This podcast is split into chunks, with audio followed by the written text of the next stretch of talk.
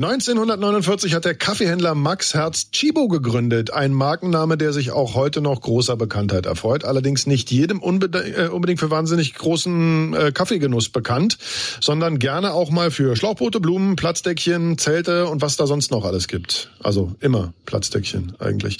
Über die Geschichte des Unternehmens sprechen wir jetzt mit unserem Marketing-Experten Markus Bartelt. Wunderschönen guten Morgen, Markus. Einen schönen guten Morgen.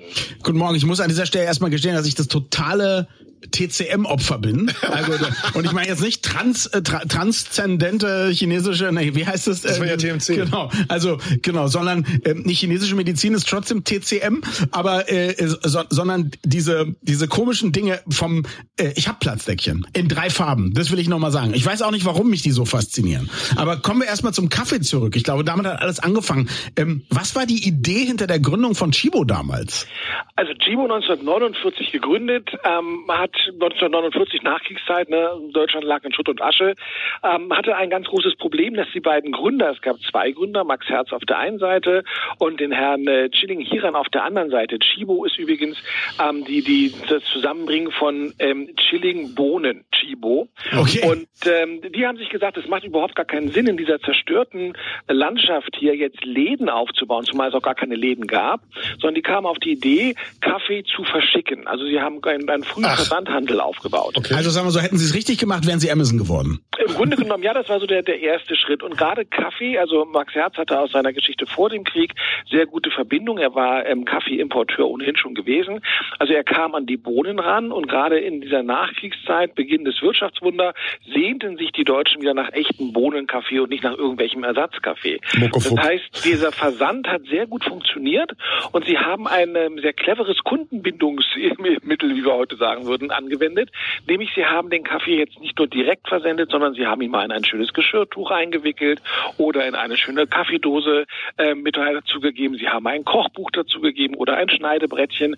Das heißt, äh, wenn du dort Abonnent warst und den bestellt hast oder geliefert bekommen hast, gab es meistens noch was dazu, eine kostenlose Zugabe. Oh. Und das wollte sich natürlich keiner entgehen lassen. Ja, klingt erstmal nach einem guten Geschäftsmodell, hätte ja so weitergehen können und dann kamen die Filialen, gefühlt Millionen Filialen. Warum? Ja, naja, gut, also zum einen, das kam schon relativ früh, also der Partner, der Herr Schilling, ist dann recht früh ausgestiegen, schön dumm. und ähm, man kam dann auf die Idee, als dann das Wirtschaftswunder anging, doch zunächst mal in Hamburg ein Café aufzumachen, den Kaffee auch zu verkaufen. Und da war auch wieder etwas Neues. In diesem Geschäft konnte man auch Kaffee trinken. Das heißt also, das, was wir heute kennen, was für uns normal ist, war damals neu. Der Ausschank und sozusagen. Der Ausschank. Mhm. Und ähm, gleichzeitig ähm, ist aber dann der Max Herz mit seiner Frau auch gleich durch Deutschland gefahren und hat geguckt, wo können wir denn noch sonst überall diesen Kaffeeausschank und den Verkauf einrichten. Das heißt, in kurzer Zeit sind sie sehr schnell angewachsen. Heute gibt es tatsächlich 900 Läden in, in acht Ländern, aber was ist viel stärker unser Eindruck von Chibo prägt, sind die über 24.000 Depots in Supermärkten und Bäckereien, also mhm. diese kleinen Dinge.